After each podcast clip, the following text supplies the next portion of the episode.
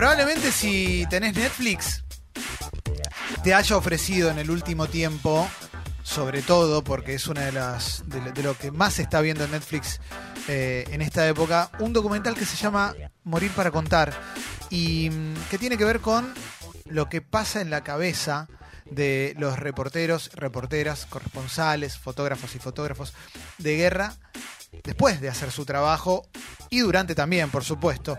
Es un documental muy crudo eh, y a la vez muy interesante que nos muestra algo que, bueno, que los que estamos haciendo esto o lo que estés haciendo vos en tu casa desconocemos.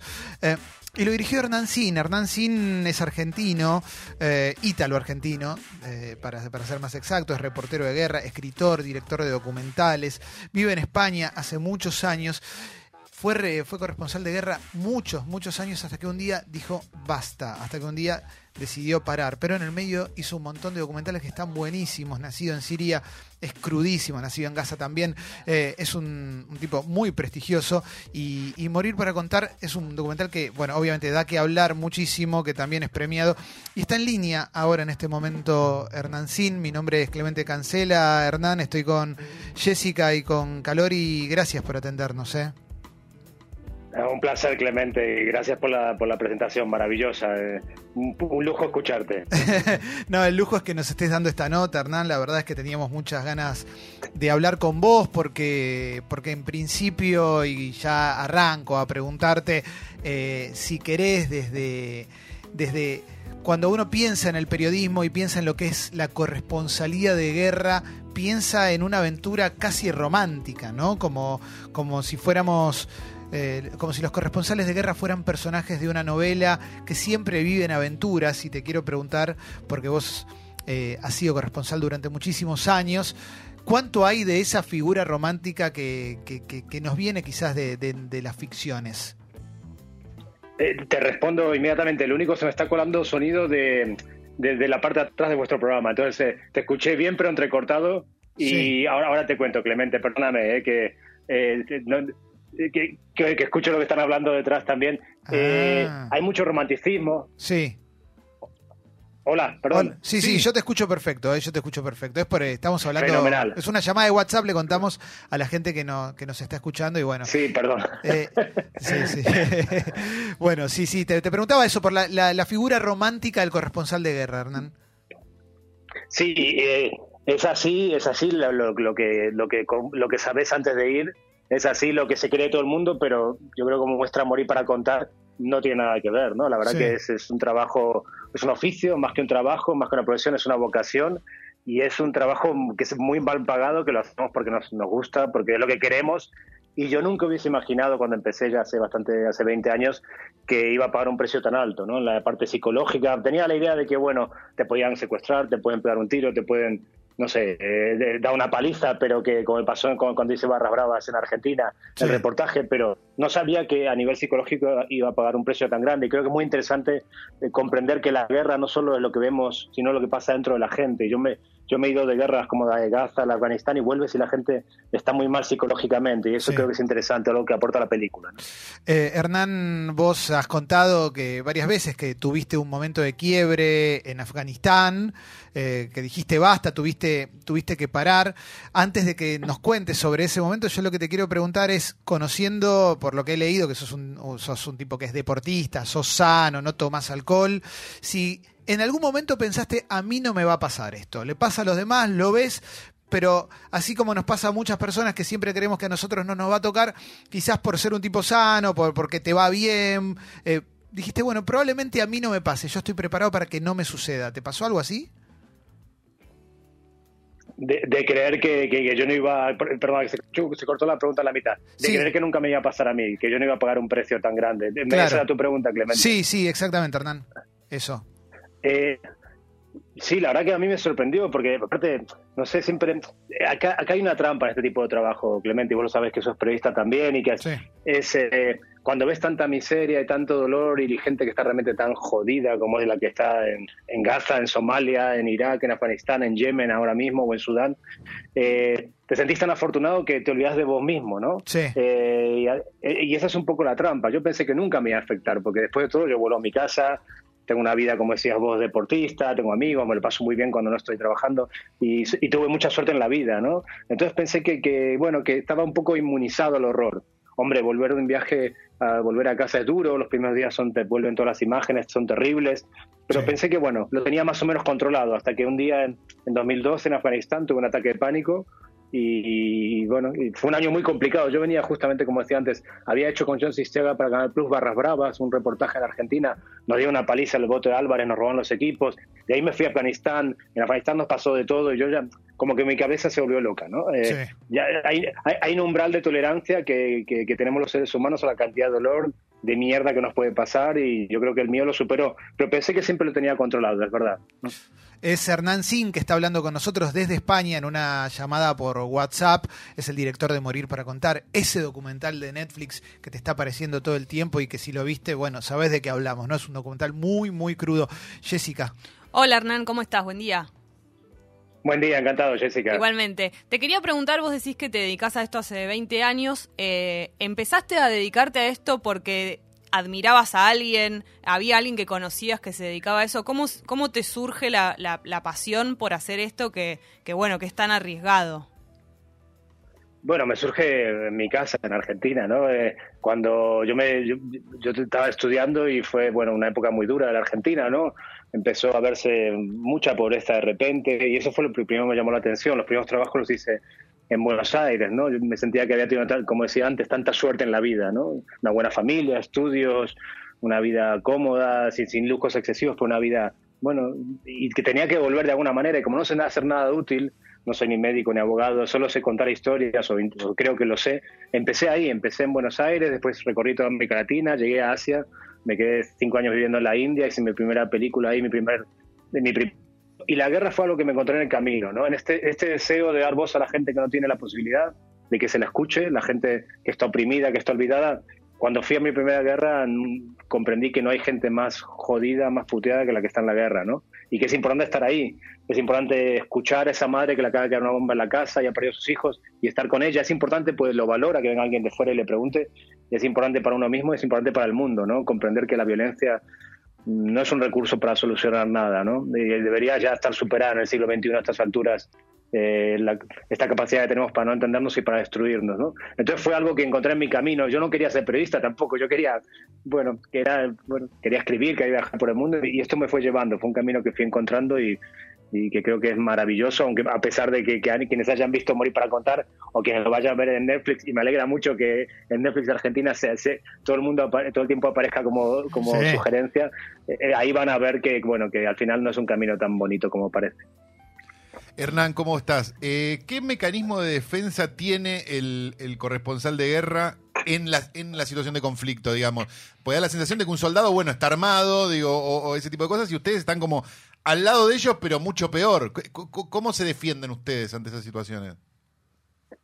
Bueno, es verdad, bueno, y sobre todo últimamente, ¿no? Porque antes había más respeto por el periodista, pero desde que están las redes sociales y y Al Qaeda, ISIS tienen su propia forma de comunicarse con el mundo, somos nada más que ahí que, que, un objetivo al que secuestrar o al que matar o al que torturar. La verdad que la cosa se ha puesto muy difícil.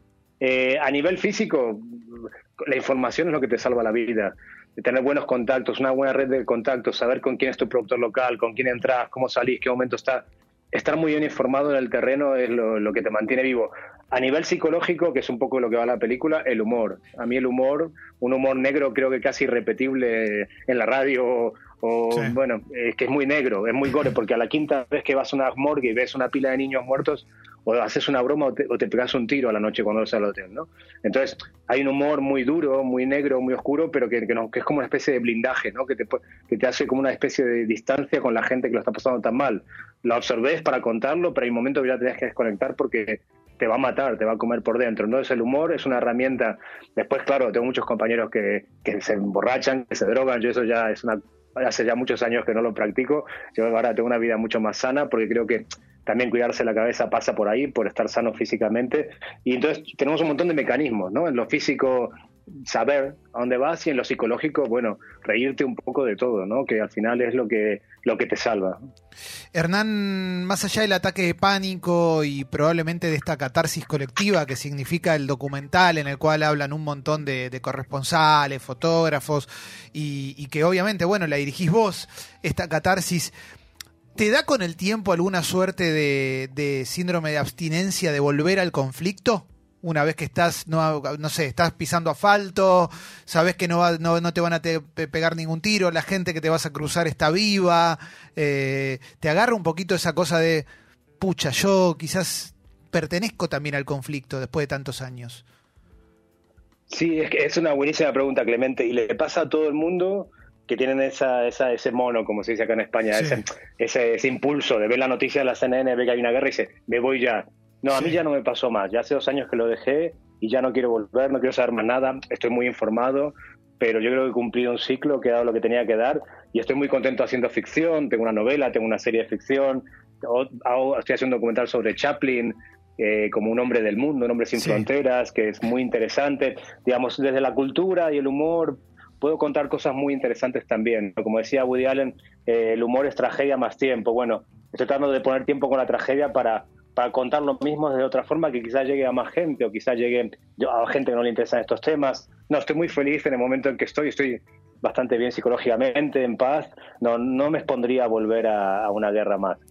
Es Hernán Sin, director de, Morir para Contar. Tengo, voy a decir algunos documentales que, que, que dirigiste, Hernán algunos, ¿eh? no son todos, pero quiero, quiero remarcar Villas Miseria, que es sobre la vida en barrios de chabolas en África, Asia y América Latina. La guerra contra las mujeres eh, es un documental que aborda el tema de la violación como arma de guerra, nacido en Gaza, siguiendo la vida de 10 nenes palestinos en la franja de Gaza durante la incursión militar israelí Margen Protector, eh, Diez elefantes, documental sobre la matanza de elefantes en África, eh, nacido en Siria, em, también eh, sobre siete nenes que abandonan el horror de la guerra en Siria. Son algunos de los documentales que, dirigió Hernán Sin. Elegí, obviamente, los más crudos, Hernán. Hay más, también hay libros, pero ¿Qué, mirada tenés sobre la humanidad, Hernán? Porque la verdad es que digo, veo esto y digo, debe ser muy difícil ser optimista. Eh, viendo cómo nos tratamos entre nosotros los humanos y cómo tratamos al planeta, cómo tratamos a los animales, como si, como si hubiera una parte de nosotros que no tiene piedad con, con, los, con los demás. Bueno, eso estamos totalmente de acuerdo. A ver, en la guerra ves lo mejor también de la condición humana, no solo ves al tipo que viola, al que mata, al que pega un tiro, al que secuestra. En la guerra salen todos los psicópatas a, acampar, ¿no? Es un momento que hay barra libre para los locos, para los tarados, los que torturan, los que matan, los que les gusta hacer eso, ¿no? Pero también está lo mejor de la gente, la gente que aguanta, que resiste. Por eso de la guerra te vas con una sensación agridulce, porque también ves esa familia que lo ha perdido todo, pero que se va caminando desde Siria, desde Alepo hasta Alemania con una dignidad. He nacido en Siria, hay una madre que le limpia los zapatos al hijo antes de entrar a Alemania, estar en Austria. Eso es lo mejor del ser humano, ¿no? Con respecto al medio ambiente, eh, yo estoy de acuerdo contigo. A mí me parece, yo que todas las semanas estoy en un avión, estoy en un país, eh, me parece que estamos perdiendo la batalla contra nosotros mismos. El planeta está devastado, los océanos están devastados, no hay solución, no podemos eh, vivir sin plástico, no podemos vivir sin hidrocarburos, estamos locos. Estamos, nos van a ver nuestros nietos si es que sobreviven y van a decir, eran nuestros gloditas, ¿no? Que no podían comprar un yogur sin que tuviera un plástico, una barra de pan sin que tuviera plástico, eh, no sé, eran como que no tenían manos esta gente, no tenían brazos, ¿no? Eran como, como el Clemente del dibujo, ¿no? De, la animación, digamos, que somos una, estamos en un momento pésimo. Hay muchas menos guerras, hay mucha menos pobreza, los niveles, a nivel objetivo el mundo ha progresado, los últimos 20 años que yo llevo haciendo reportero, ha progresado mucho en, el nivel de guerras. África casi no hay guerras y está progresando un montón. Lo mismo en el, en el sudeste asiático pero el, medio ambiente es, es una tragedia que no somos conscientes y yo no sé por dónde empezar.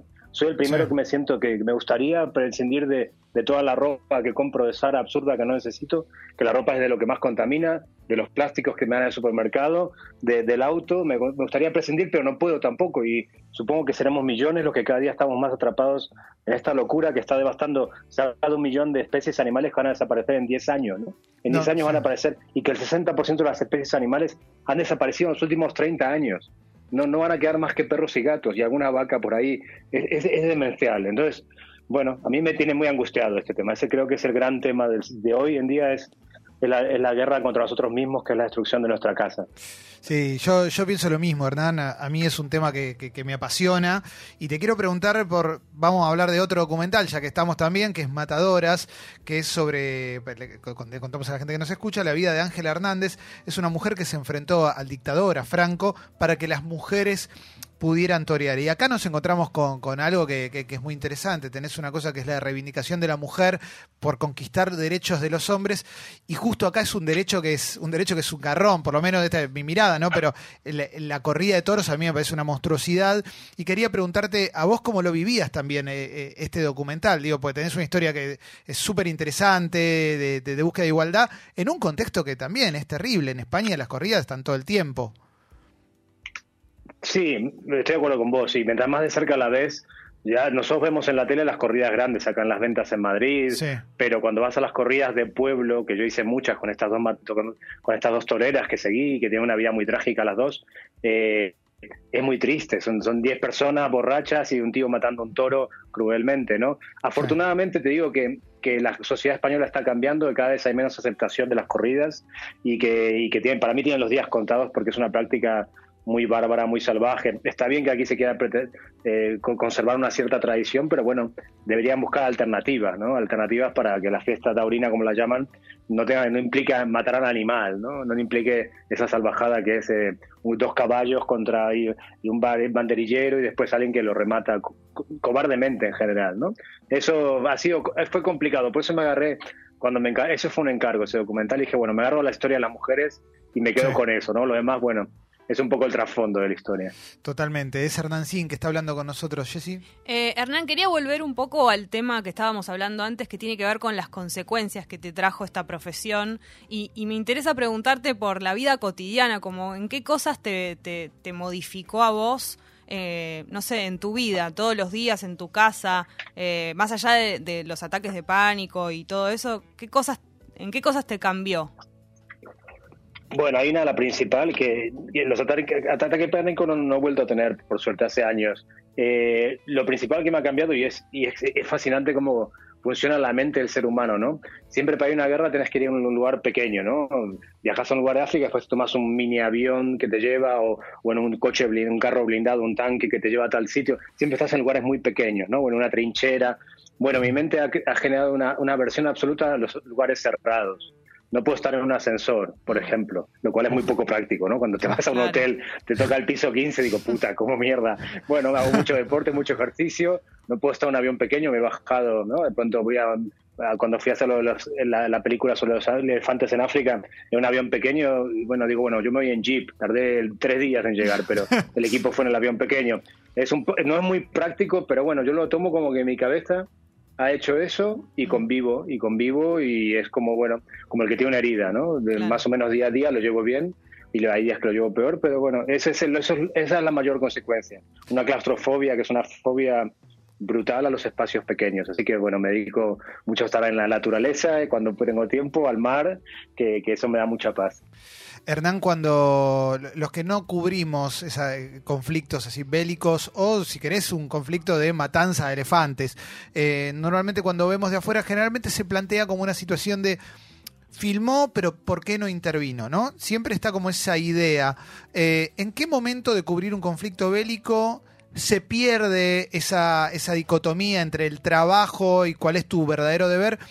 y la idea de intervenir y cómo se maneja la culpa también con respecto a lo que ves, a, las situaciones que ves cuando cubrís un conflicto. Eh, bueno, están muy bien las preguntas. La verdad que son complicadas. Yo de intervenir siempre, siempre he dicho que hay que intervenir, que primero soy ser humano y después soy periodista, que no, si hay alguien, muchas veces hemos ido a comprar medicinas a gente, hemos sacado a gente de nuestro coche, nuestro auto o nuestra 4x4 porque tenía que ir al hospital y, dejábamos de grabar y lo hacíamos. Y no solo yo, ¿eh? lo hace el de la BFC, lo hace el de la CNN, amigos de estar ahí, decir, venga, vamos a ayudar a esta gente o pongamos dinero entre todos. Eso es el día a día, ¿eh? o tenemos comida y no salimos fuera y se lo damos a la gente. Esa, esa imagen, hay varias imágenes del periodista que para mí no son reales. La del, la del supermacho, que en mi caso no, he llorado mucho y nada que ver con eso. La de la adrenalina, que a mí la adrenalina me, parece bonita para hacer kitesurf, kitesurf o, para, o para hacer parapente, pero mi trabajo no es adrenalina, mi trabajo está en la cabeza muy, muy fría para tomar decisiones cuando estoy en un checkpoint y me apuntan con una pistola o cuando estoy con, lidiando con alguien que me quiere hacer algo, tener la cabeza muy fría, no trabajar de otro lado y, esta otra imagen que hay del periodista de que es muy egoísta y es un perro solitario, que no ayuda, al contrario. Estás ahí, ves a los niños y no podés no hacer nada, ¿no? Yo, yo intervengo mucho y muchas veces me he puesto con la cámara delante de soldados en sitios y para, para molestarlos porque estaban jodiendo a la gente o apareces con la cámara y ves que cambia la actitud. Entonces sí, vengo, me quedo un rato más hasta que estos refugiados se vayan, así no les sacan el dinero, ¿sabes? Cuando los quieren robar en... Bueno, somos, podemos servir de parapeto a veces, muy poquito, es, es mínimo, pero yo lo he visto en mí y en todos mis compañeros. Y creo que es una imagen que, que no se tiene. Yo creo que siempre hay que tomar partido y siempre que hay que intervenir. No se puede ser objetivo, no se puede ser... Cuando ves tanta barbarie y tanta barbaridad, tenés que decir, venga, yo estoy de este lado y estoy con las víctimas y estoy con las víctimas, por eso estoy acá y estoy con las víctimas hasta muerte. Y en eso y mis crónicas, mis documentales son muy partidistas y mis libros y yo estoy muy orgulloso de eso. Me habré equivocado muchas veces, pero la pasión, que será porque soy argentino, pero trabajo también mucho con mucha pasión y con mucha garra en mi trabajo. Eh, ¿Calo? Eh, Hernán, eh, ¿qué ventajas, si se le puede llamar ventajas, no tuviste al volver de todas estas situaciones y enfrentarte a dramas más terrenales? ¿Te los tomás con mayor tranquilidad? No sé, ¿viste la gente que va al banco y se estresa a ponerle frente a, no sé, ese tipo de cosas? No, al contrario, soy un desastre, me da miedo todo acá en la vida civilizada, me da miedo que me llamen de, de ¿cómo se llama? de Hacienda, decimos acá, de, que me llamen que sí, de la FIP, me da pánico, me da pánico cuando me llaman mi abogado, hay un problema con tal contrato, no, no soy totalmente disfuncional en la vida cotidiana con mis parejas, con, bueno, eso con mis amigos me cuesta mucho empatizar, hago el ejercicio de, bueno, se le rompió la uña y está sufriendo y cada uno sufre la dimensión de lo que es, hace un esfuerzo por, por decir me interesa, pobrecito, la uña, no sé qué, pero tengo que hacer un gran esfuerzo con todo, no, soy una persona totalmente, no me ha servido para nada, no tengo una, una filosofía, ojalá, yo pensé que sí, que iba a venir siendo una persona sabia y al final soy bastante disfuncional en todo, en lo que es el mundo de las reglas, ¿no? El mundo, el mundo salvaje se me da muy bien, pero el mundo, sobre todo aquí en Europa, que todo es tan, tanta regla para todo y todo es tan, y es terrible, has roto un contrato, no sé qué, o tal cosa, y es toda una tragedia, me, me asusto, ¿no? Al contrario, ¿sí? No, no, no funciona muy bien acá. Hernán, muchísimas gracias por habernos atendido. El documental está buenísimo y, es, es, muy. la vida que, tenés como periodista, la verdad que eh, es muy apasionante. Viste desde afuera, realmente está, está buenísimo seguir tu carrera porque eh, hay un montón de cosas para aprender y la verdad que genera, no sé, posta que es inspirador, es medio un lugar común, pero, pero está buenísimo. Así que eh, muchísimas gracias por darnos tu tiempo y charlar con nosotros tan amablemente. Muchas gracias a ustedes, chicos. Un lujazo de entrevista. ¿eh? Os mando un abrazo muy grande. Abrazo para vos.